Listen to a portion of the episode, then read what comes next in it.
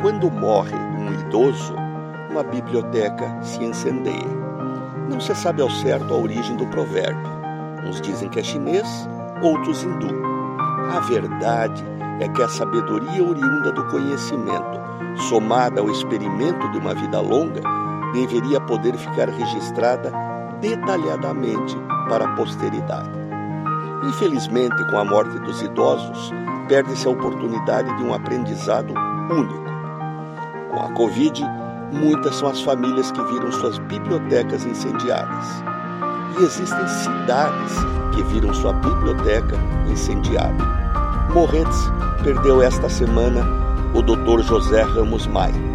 Ninguém pode dizer-se morretense sem ter passado por ao menos uma consulta com ele. Cirurgião, clínico geral, pediatra, dizem que metade da cidade nasceu por suas mãos, em seus quase 90 anos de vida. Acredito.